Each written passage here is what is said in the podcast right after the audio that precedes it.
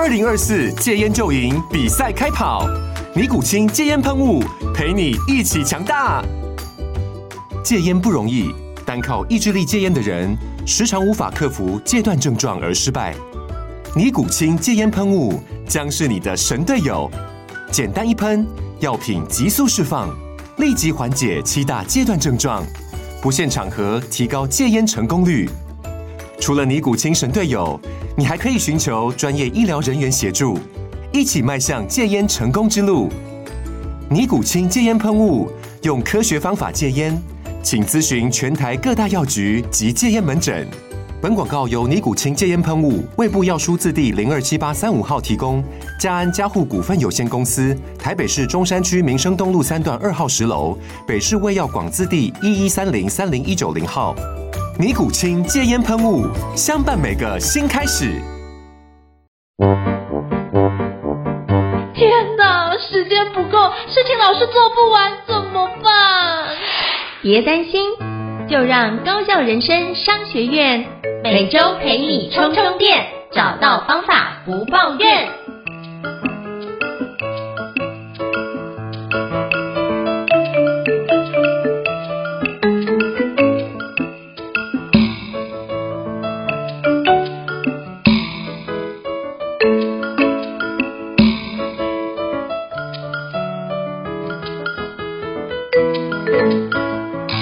大家好，欢迎大家来到高效人生商学的职人访谈节目哦，我是赵英成。我不知道过去呢，各位听到物理会有什么样的感觉？像我觉得有两个科系是全世界最聪明的，在念哪两个呢？第一个叫做物理系，第二个叫做数学系。我觉得这两个都是一个非常厉害的去念的一个环节。如果是拥有考上台大物理系的金头脑，然后到到大四，就是毕业之后忽然转念跟你说他要去转攻建筑或是室内设计，你会有什么感受呢？今天我们要访问这位职人非常厉害，从感性到理性的一个空间设计师，也就是王彩元工作室的负责人王彩元老师。那我们今天非常荣幸邀请到彩元老师来跟我们分享他的一个心路历程啊。那我们欢迎彩元老师，彩元老师你好。Hello，大家好，我是王彩元。就邀请采元老师跟我们简单自我介绍，让大家可以多认识你一点。好，大家好，在我大学毕业以前认识王彩元的人都知道我是一个疯狂的天文迷。我非常着迷于天文物理，嗯、然后但是呢，事情的转折就发生在大四，然后我经历了一个人生的直问自己的一年，然后后来在经过呃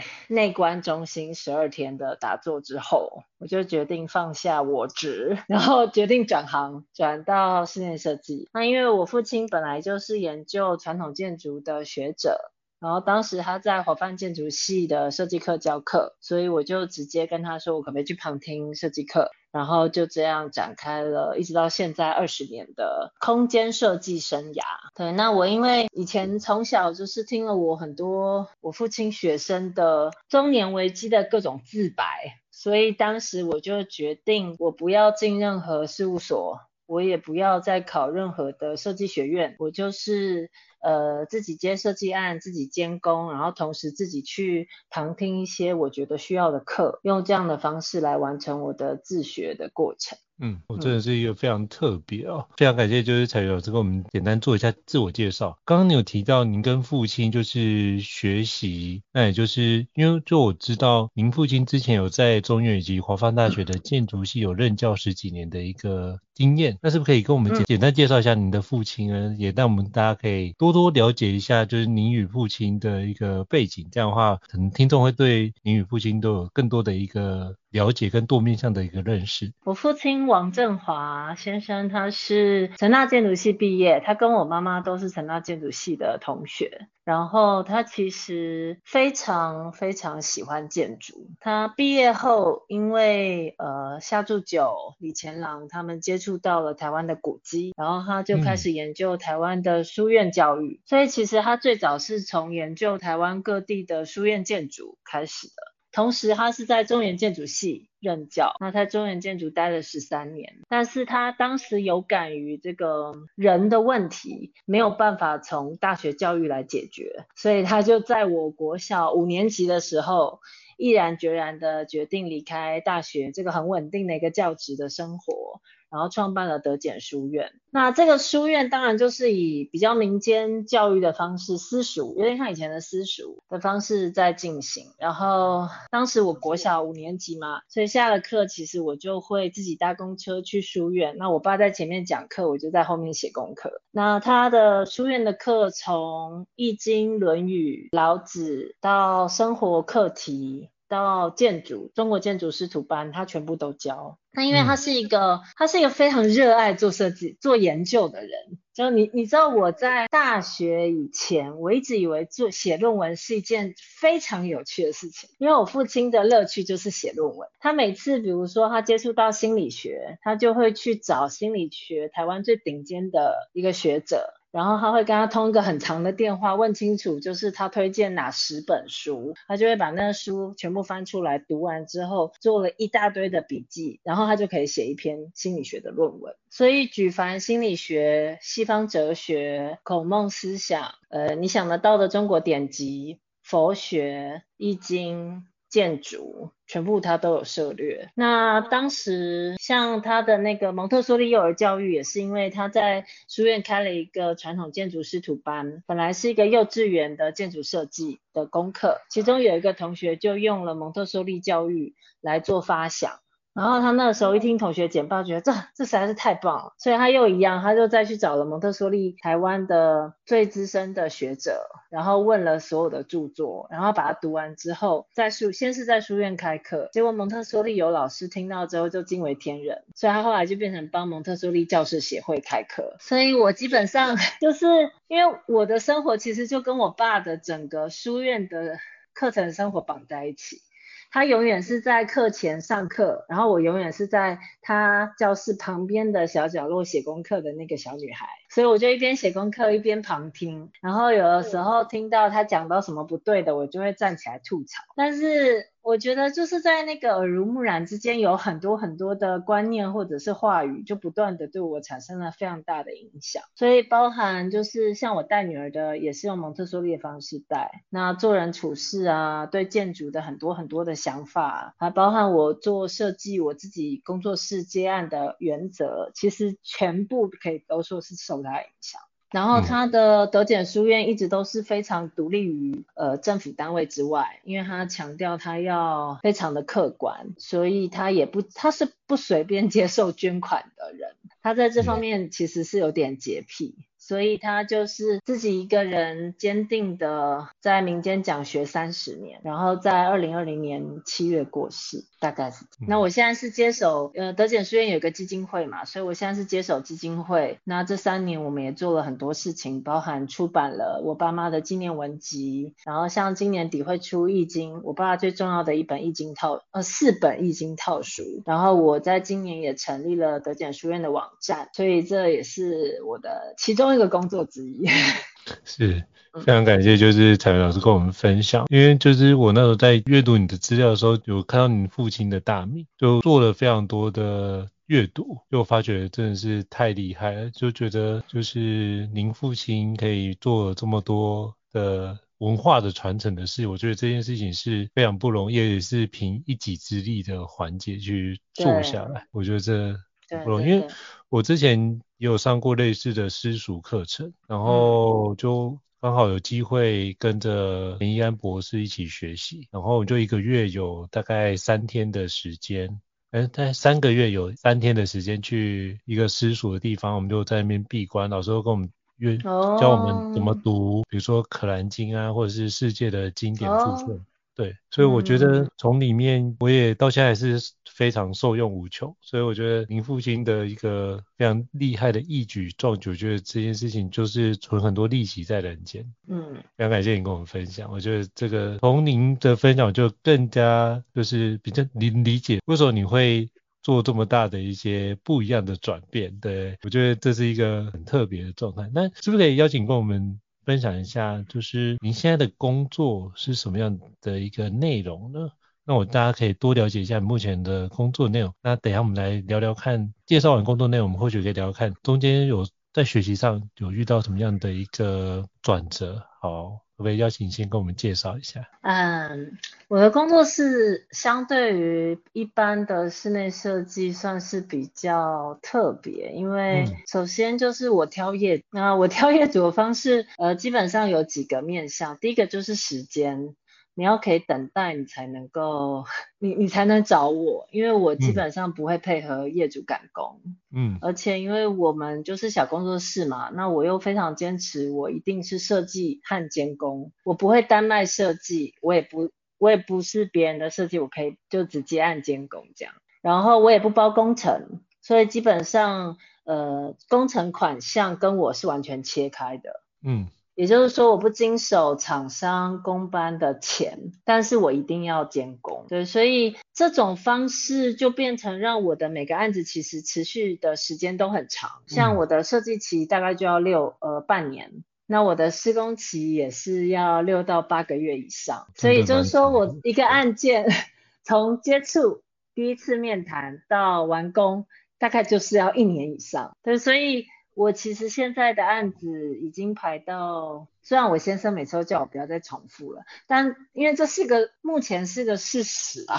对，就是目前已经排到二零二七年。二零二七。所以，对，所以，所以，然后基本上我的个性比较是我我不喜欢别人勉强我，所以我也不勉强别人。嗯、所以原则上，如果你的时间很赶，那你就不要排，就是因为我也没办法特别。帮你插队，但如果你可以等，你也愿意等，那我就是会时间到，我就会通知你这样。所以第一个就是时间，然后第二个我选业主的原则是，我们要可以建立互相尊重和信任的关系，我才能够帮你做设计。对，然后所以这两大原则基本上就帮我筛选了比较多。不合适的业主，嗯，所以这是第一个和一般业界比较不同的。然后第二个比较不同的就是我不包工程，那我就是设计跟监工，可是我可以配合业主的工班，那这种模式相对也是比较比较少见，对，比较少见。嗯，对。然后第三个比较特别的是，我做设计是全全手绘。我不出电脑图，我也不出三 D 图，对，这更难。对，对我，我早期其实会有很多业主就是问我为什么不出三 D 啊？大家都出三 D，为什么不出三 D？但是有一个很简单的回答就可以让大家瞬间的理解这件事情，就是现在大家都有智慧型手机嘛，对不对？嗯。我就会教业主说，你拿起你的智慧型手机，打开照相机功能，用正常的。焦距正常的那个镜头对准你家，就是我们正常台北市民大概就是一个二三十平的家，对，随便一个面你去取景，你看你能不能取出一个漂亮的景？答案是不可能嘛，因为正常的镜头你取出来的景，在一个二三十平的房子里头就是不好看啊，因为太小了，嗯，嗯，那个画面不好看，所以你要怎么样才好看？iPhone 手机。不是都有一个功能，就是你可以变成就是那个，就是变成远远距吗？还是就是它可以哦广角啦？你说广角广角的部分，广角镜头，对，你选一个广角镜头，哇，你就变得感觉视野很开阔。问题是这样空间就会失真，嗯，因为你会感觉你的照片里的家很大，嗯，可是其实没有。那三 D 基本上如果是针对一般台北市。的所谓的中产阶级，豪宅那种不算哦，就中产阶级，也就是二三十平的家，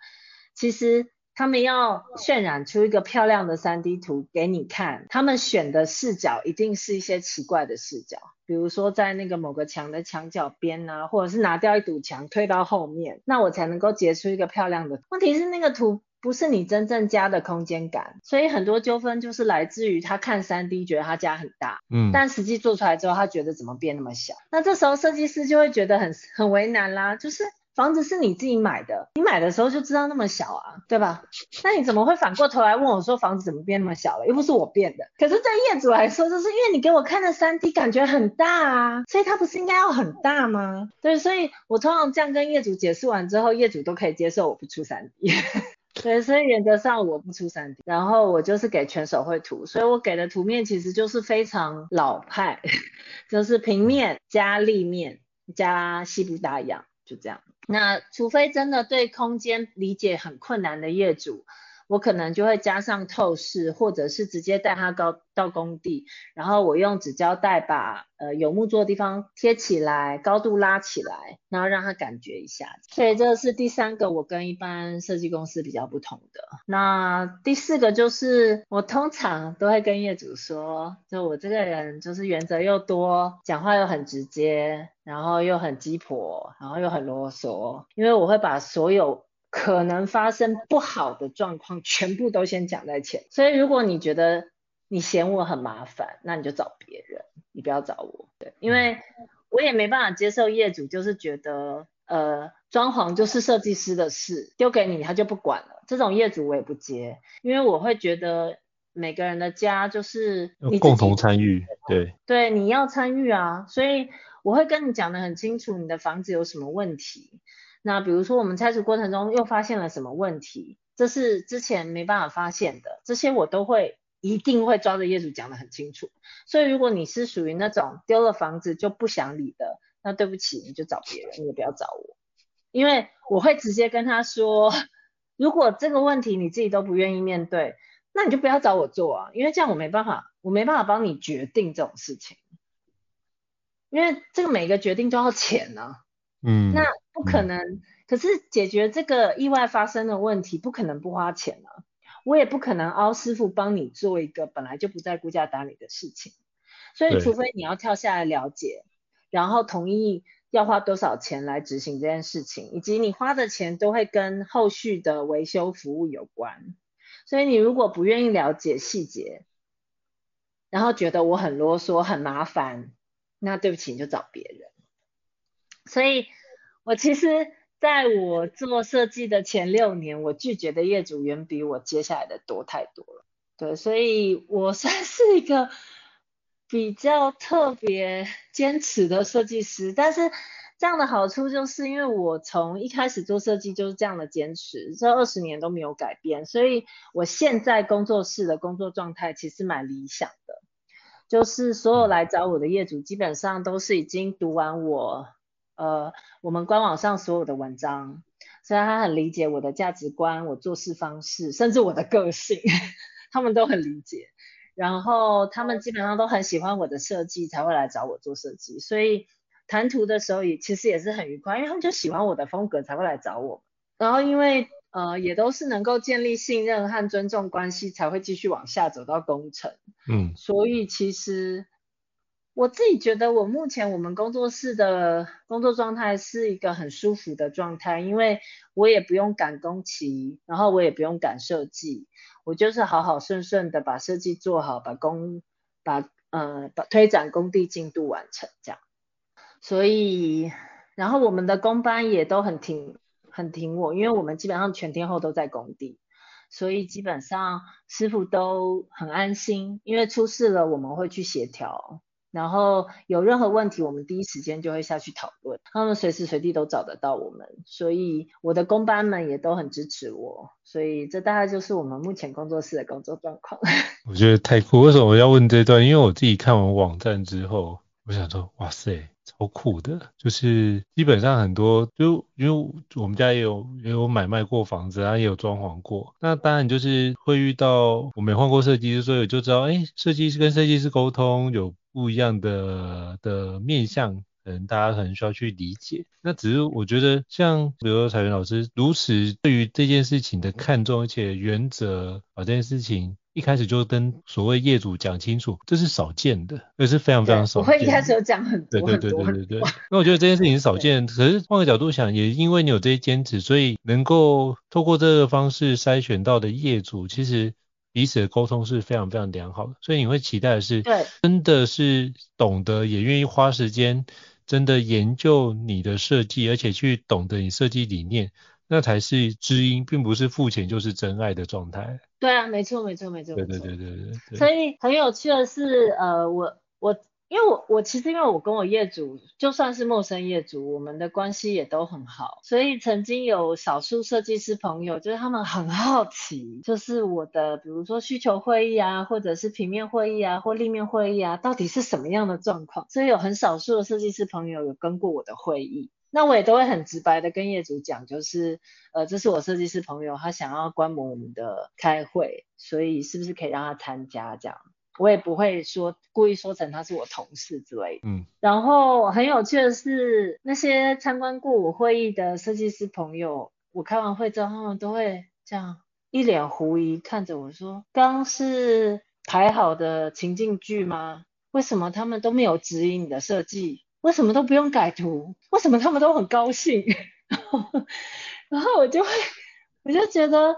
这不是很合理吗？因为他们本来就喜欢我的设计，所以才要来找我。那如果他们谈完图面充满质疑，那就表示你根本就不喜欢我的设计，那你就找别人就好啦，是不是？所以既然前提就是喜欢我的设计，了解我才来找我做设计的业主，谈完图非常开心，洋溢在我跟业主洋溢在兴奋中，这不是很自然的一件事吗？但是我的那些设计师朋友就会觉得这很不正常，因为他们面对的状态都不是这样。对，所以我觉得这也是一个，因为我其实一直以来这十年我我可以算是闷着头做设计，我不太跟呃呃所谓的室内设计界交流。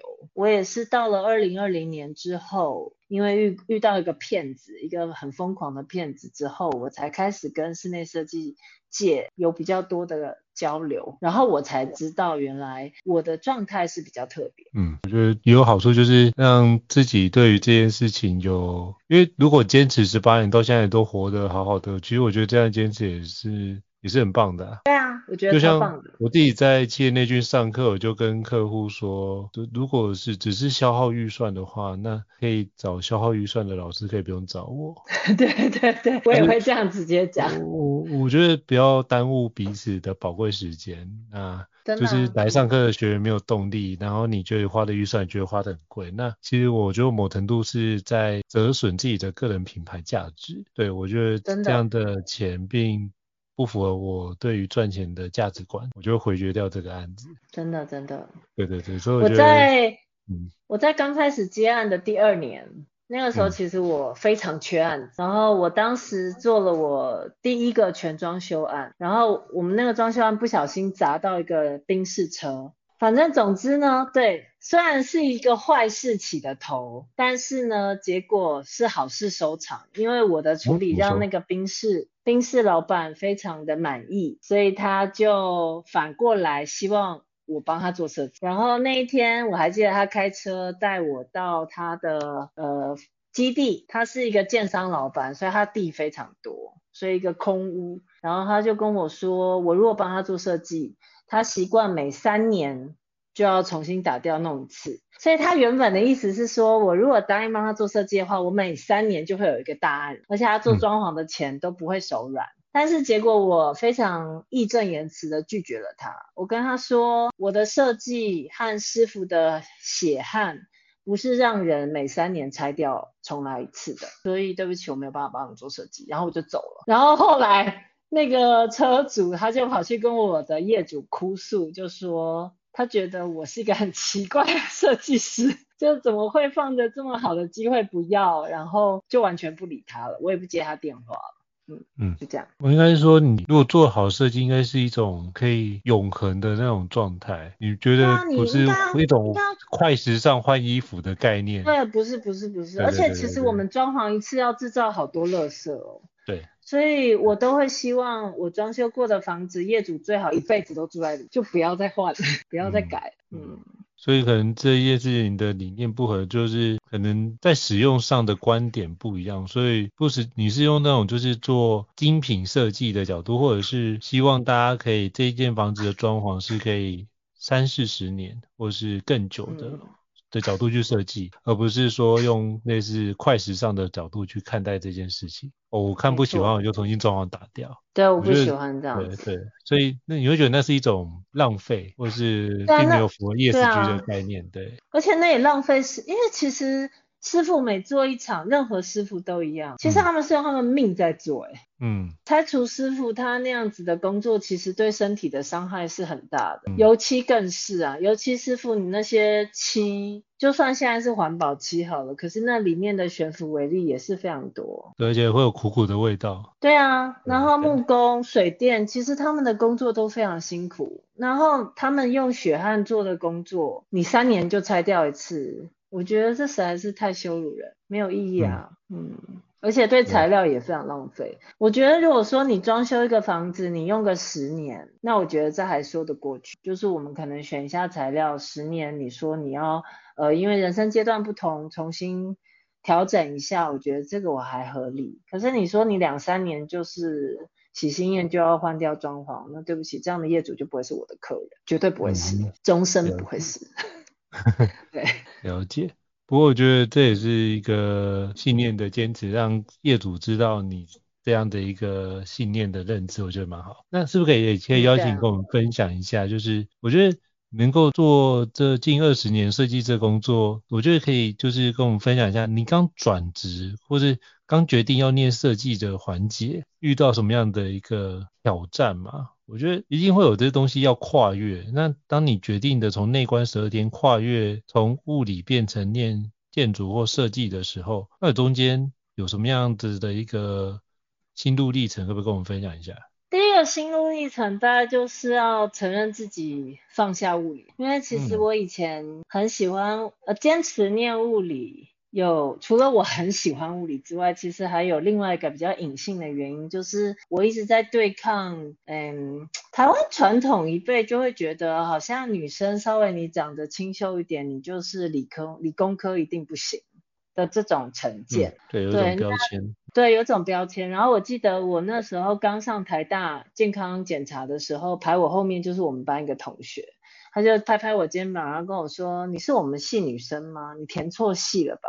你应该是文法商学院的，你怎么会来物理系？念得下去？”然后我接下来四年我都没有正眼看过他一次。但是就是我后来就是内观的时候，发现我自己的好强，所以当时才会决定放下这个东西去做别的事情。那但是我知道我离开物理，我也势必就会回来面对这个眼光。那果然就是，我觉得有当时就有一些学长看我的眼光，马上就是我就知道你这个学妹待不久，念不下去。所以其实我后来大概有四年、三四年，我就坚持我不回物理系了。所以第一个考验就是要承认自己对我放下物理，我要离开物理界了，这是第一个。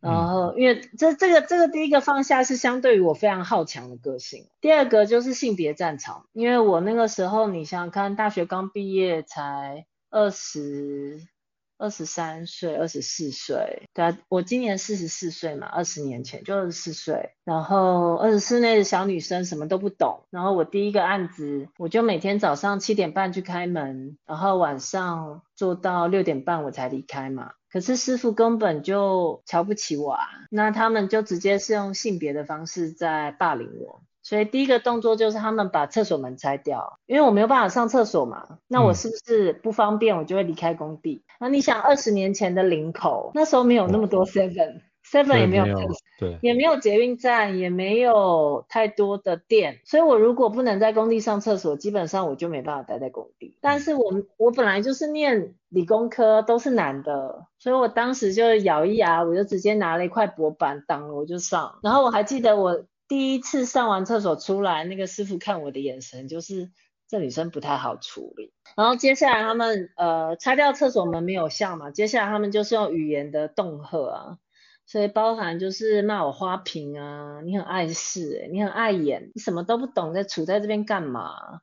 你很占，你很占位置诶，你很挡路诶，可以闪远一点吗？你可以消失吗？我不想看到你，就这种。然后要不然就是讲一些五四三的，比如说，哎，我觉得你可以当我小三哎，就是 这种。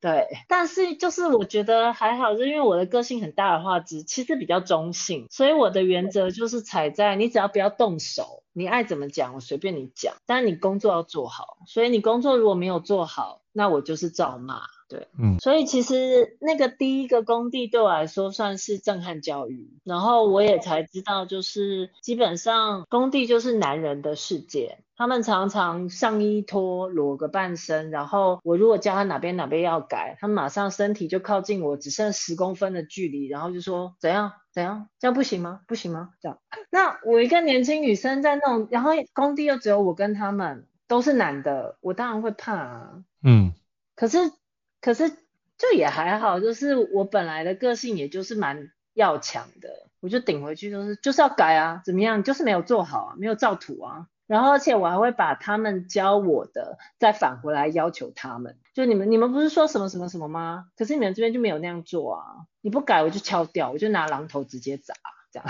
所以我后来就觉得，就是其实在工地实际上的。呃，跟师傅学习，跟这样的磨合，其实我的成长非常的快，嗯、所以我后来就决定，就是呃，我就是要用这种待在全天候待在工地的方式来，还然后然后一边自学的方式来作为我的自学建筑的方式，这样真的不容易。我觉得要跨越这件事情，从不管是从科技跨越之后，还要把自己对于物理的热爱先暂时放下，然后转换把那份热爱拥抱建筑，然后又要重新克服，不管是知识的累积、技术的累积，以及对于专业别人对你的认可，我觉得这个过程真的都不是一件容易的事情。对，但我觉得觉得刚刚听你分享是蛮对，请说。就我其实。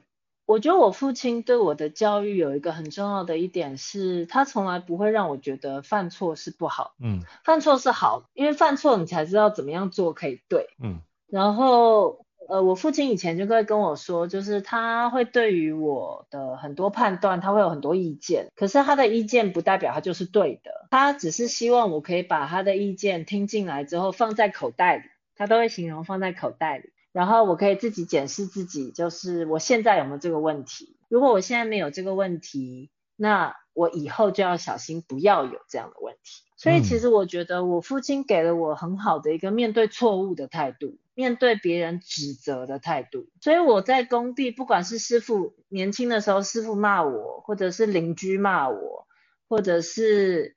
厂商骂我，各式各样的人的批评、指责、质疑、责难，我的态度都是这样，就我会先反省自己，我有没有问题？我如果有问题，我就改嘛，因为我就是很菜啊，这是事实。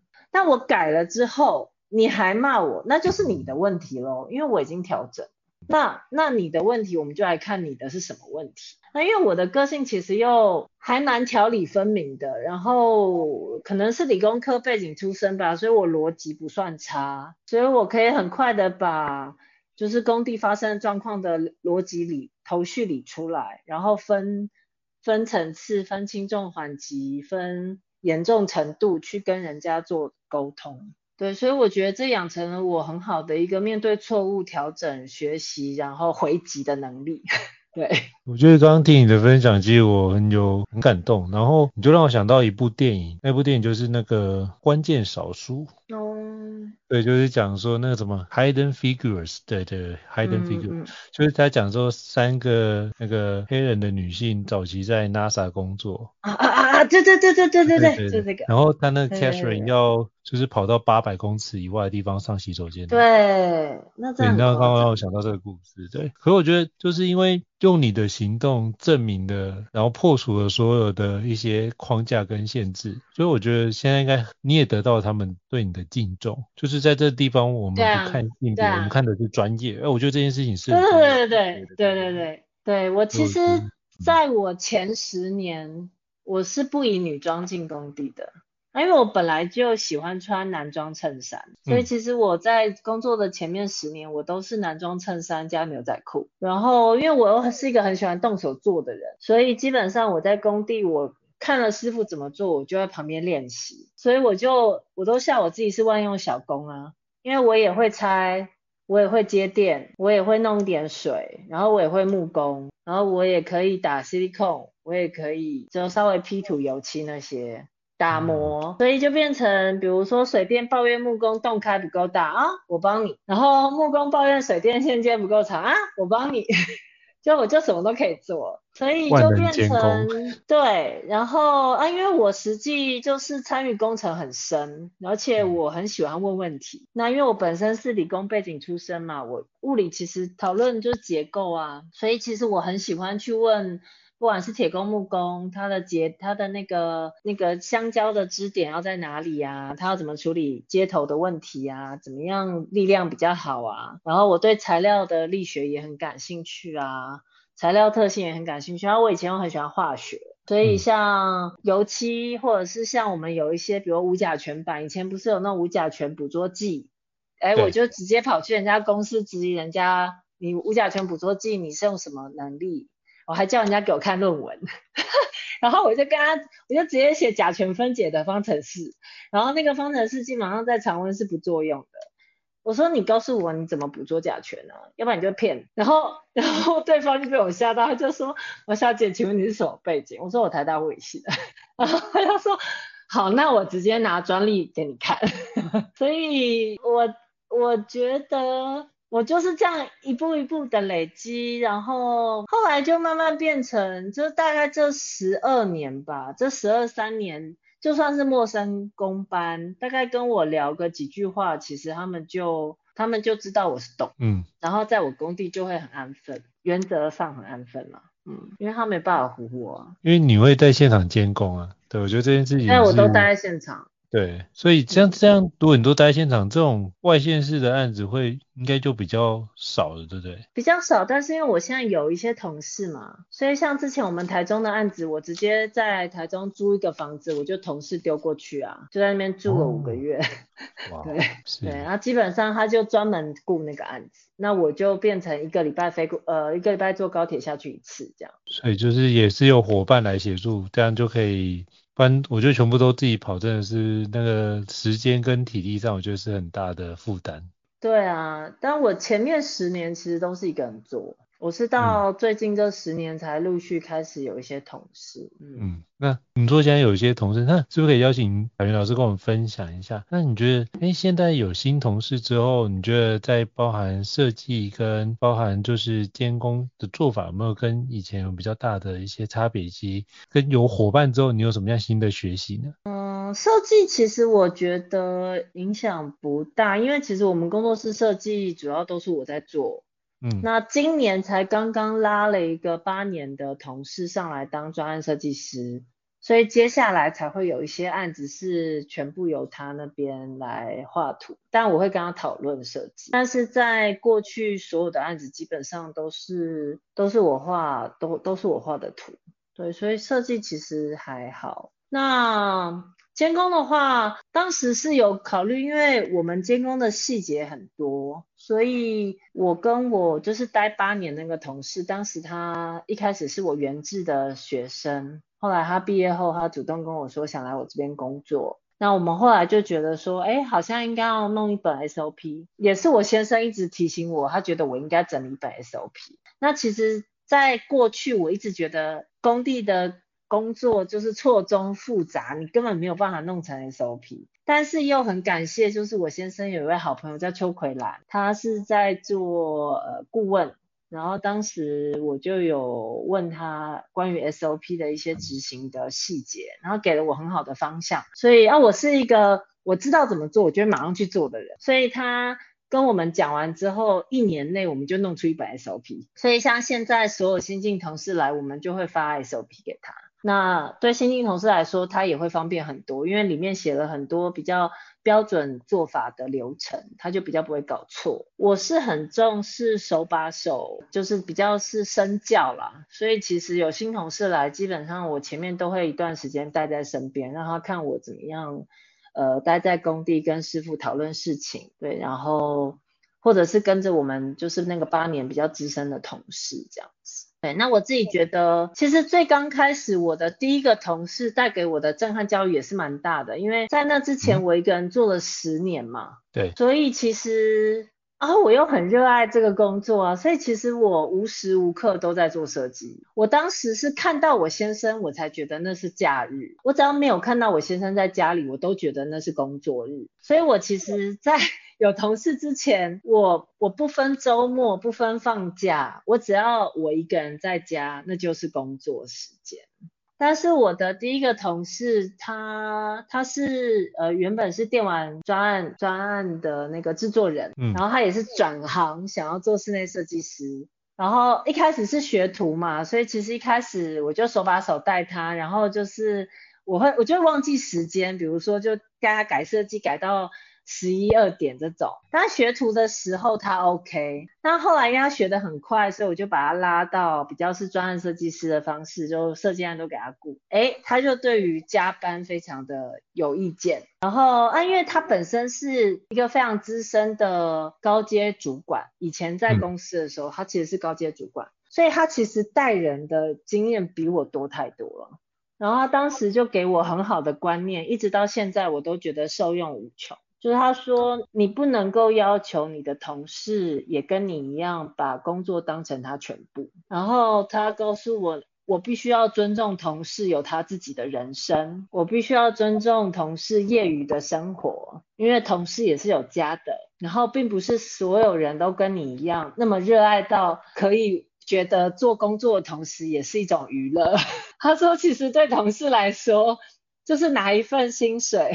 做该做的事，他们不是像你，就是做设计也开心的不得了，都不用休息，然后也不用睡觉。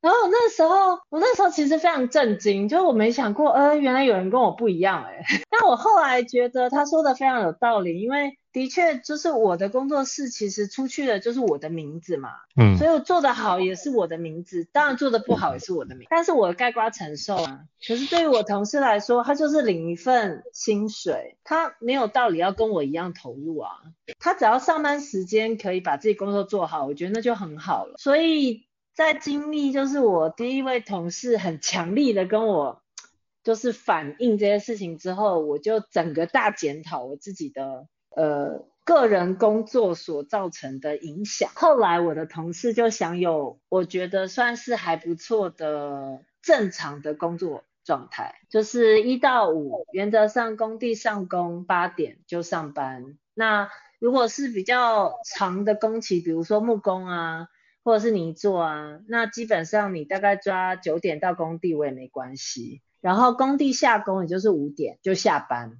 下班后，我绝对不会打扰我同事的生活，电话、简讯都没有。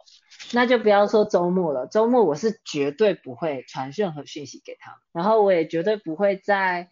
周五下班的时候跟他们说，你周一上班要给我什么东西，因为这样简直就是隐性加班嘛。就原则上我很尊重我同事的业余生活，所以我还蛮高兴的是，我的同事的业余生活都蛮精彩的，他们都有很多时间可以发展自己其他的兴趣。所以我觉得我的第一个同事给我很好的震撼教育，嗯，我觉得他讲的都非常有道理。对，为什么这样问？因为我自己也工作了十年才开始有伙伴，嗯、对，所以。我就很好奇，就是所以你刚刚讲的那段历程，我一直在在偷笑，是因为我觉得太像了，但是，是不是？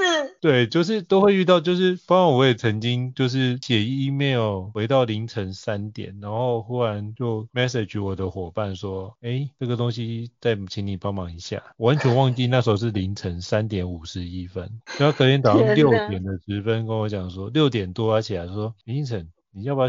就是下次晚上你可以隔天早上跟我讲，但是不要晚上跟我讲。对对对对对对对对对对。我说可以可以，我说抱歉，这是我我我想说，我刚讲完就是马上做完这些事情，我就可以把它。对，我也常会有这种感觉。对，就是马上做完就没事了。但我现在就在看时间。对对，就是我想说，我要把我的待办清单赶快清掉，可是没想到我的待办清单会清掉之后，反而这件事更多对耽误到，或是造成别人心里面的负担，这件事情没有，所以我后来就给自己一个界限，就是。那这件事情一定要今天做吗？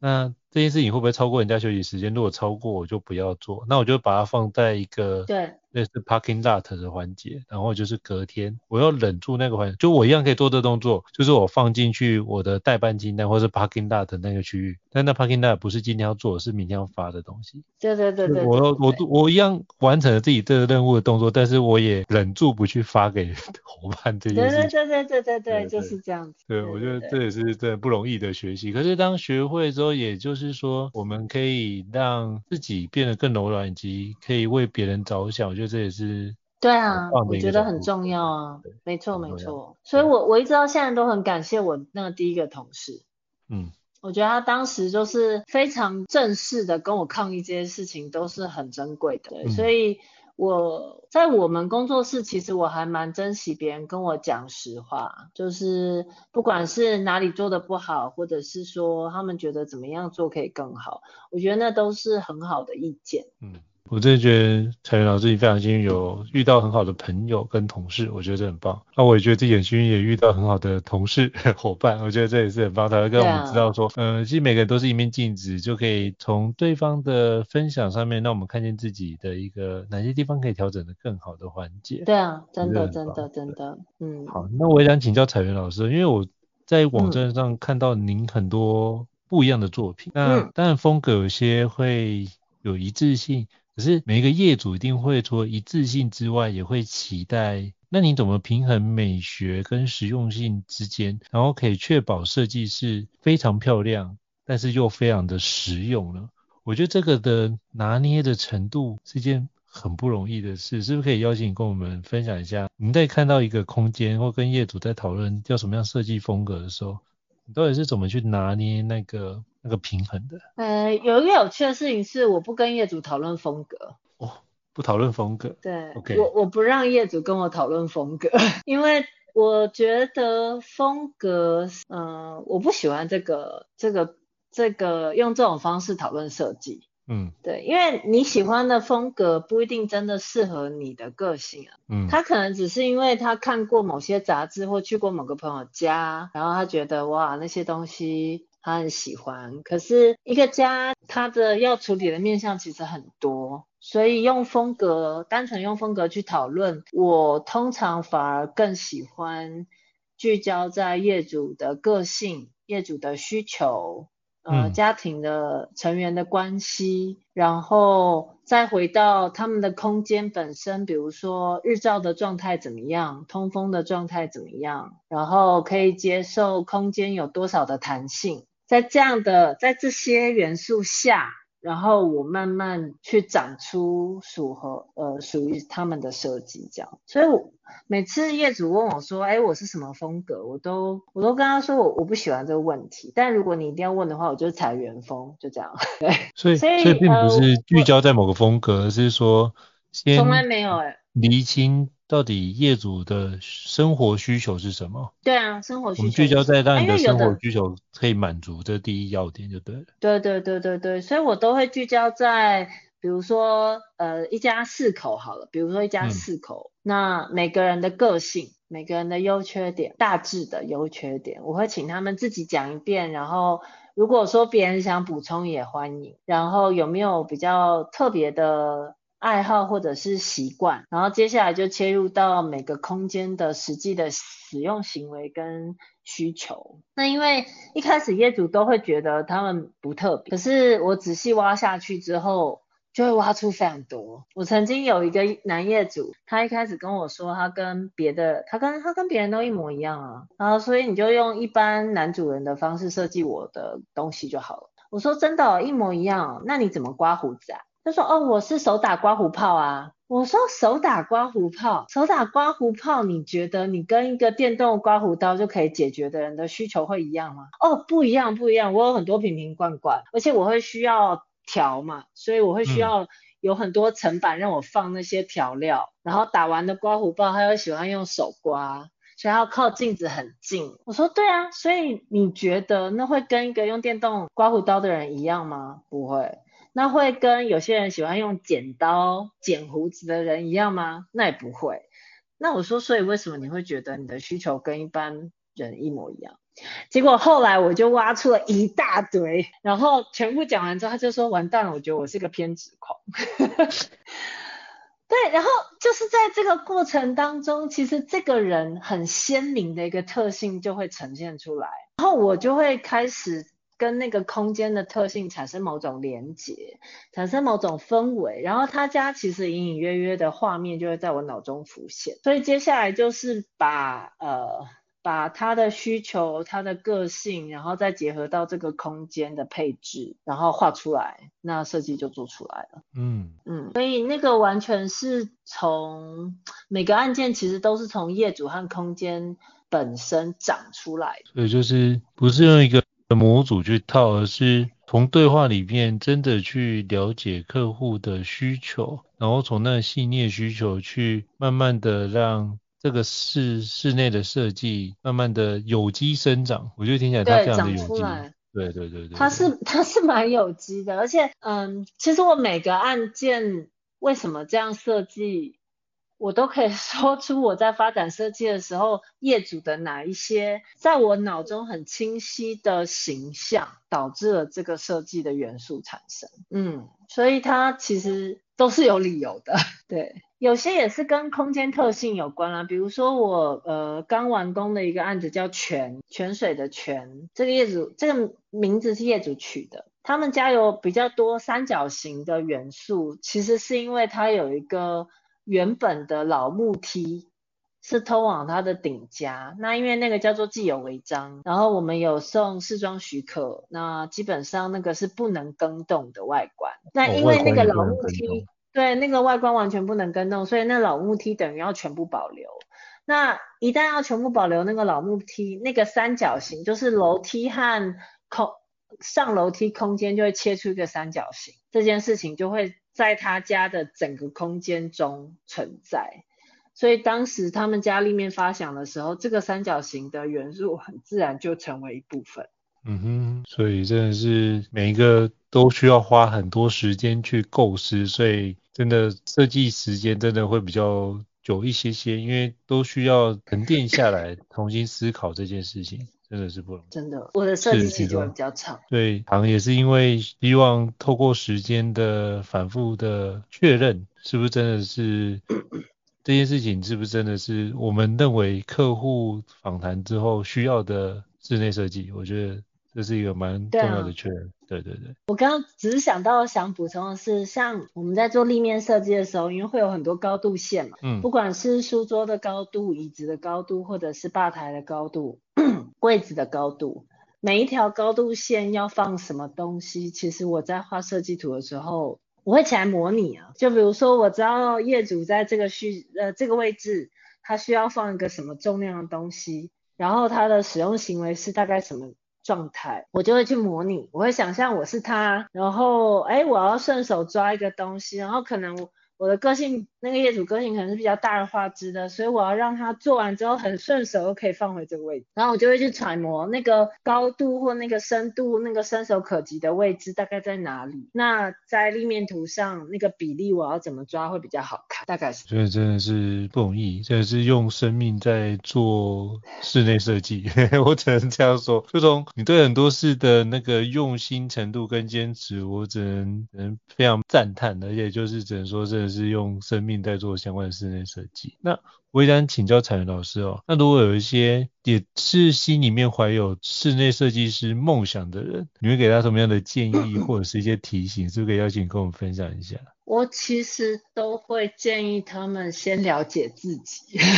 哦，怎么说？怎么讲？我觉得每个专业其实都有它的易与不易，每个人也是。嗯但是我觉得很多人其实他都是比较容易陷入一个状态，是他总是看着那个他不了解的专业容易的部分、好的部分，但是那个看不到的部分就被放着。某个部分他对自己也是一样，他总是看见自己很好的、很喜欢的，但是那个他比较难以面对的、不想承担的，或者是觉得改变很难的，就被他丢在后面。问题就在于说，其实今天你要面临一个转行，就是如果他们是要转行的话，你在面对这个转行所呈现的所有的考验下，其实那个你原本不想面对你自己的那些问题，最终还是会反噬，因为那个专业并不是如你看到的那么光鲜亮丽啊，它背后有非常辛苦的一面，有非常不为人道的一面，所以你终究还是得面对那些你不想面对的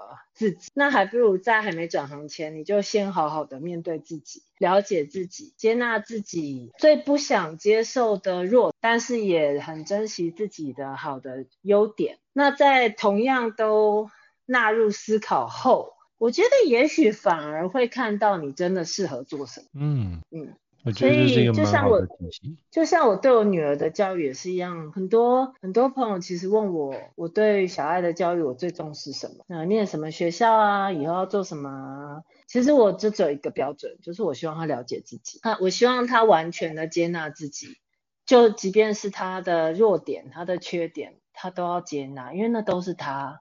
但是在全部接纳了解之后，他才有机会看见他真正想要追求的是什么。那一旦他看见了，就完全不要犹豫的投入下去，然后做到顶尖。那我就会完全的支持他。所以，即便他跟我说他想要去做一个水电师傅或泥做师傅，我都觉得很棒。你就是做到顶尖就好。如果你真的想做那个事情，嗯。所以其实我自己是蛮重视了解自己这件事情。我觉得这是很棒，因为通常大家会给予很多建议，可是我觉得还是要回过头来，就是个人本身，就让我想到《Delphi 神殿》上面有两句话，第一句话叫做认识你自己，第二句话叫凡事无过度。那你如果不认识你自己的话，其实很多时候是不知道说你要往哪地方去发展。你可能缺了这专业，可是上了那个。巅峰之后，发觉这个山头不是我要的山头，对对。可是你知道以前我们有个学长讲过一句话，其实那句话也是促使我决定大学毕业以前一定要转行的原因。嗯。但我不确定这句话实际科学是不是对的啊，可是它影响我很大。他说，因为我以前在物理系嘛，我们系上天才很多。他说：“学妹，你只要看这些天才在三十岁以前有没有国际的成就，如果没有，那三十岁以后你们是平等的，因为三十岁以前靠的是天分，三十岁以后靠的是努力。”嗯，为什么嘞？因为他说脑细胞的好像发展啊，在三十岁会达到一个停滞。巅峰。对，呃，对，就是就是三十岁以后基本上好像就停了，所以三十岁以前那个天分的影响会非常强，但三十岁以后基本上就是靠努力了。所以那个时候我也是因为这这个说法，然后我就想着啊、哦，那我距离我的三十岁我还有八年，我要趁我脑脑细胞还在发展的时候，我赶快转行，这样我在别的专业我还有八年的时间可以累。对，那那我三十岁之后靠努力就没问题了。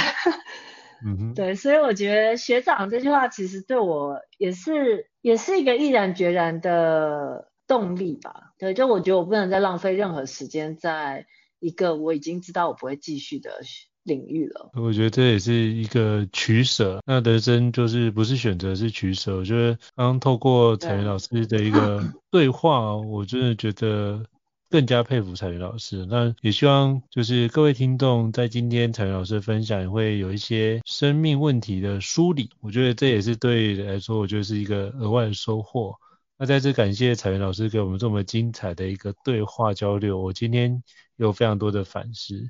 那如果各位听众觉得高效人生商学院不错的话，也欢迎在 Apple Podcast 平台上面给我们五星按赞哦。你的支持对我们来说是一个很大的力。那如果还想要听相关的一个内容，也欢迎就是讯息让我们知道，我们陆续邀请像彩云老师这样的一个专家来跟各位听众做分享跟交流。再次感谢彩云老师，谢谢。那我们下次见，谢谢，拜拜。谢谢，拜拜。高效人生商学院，掌握人生选择权。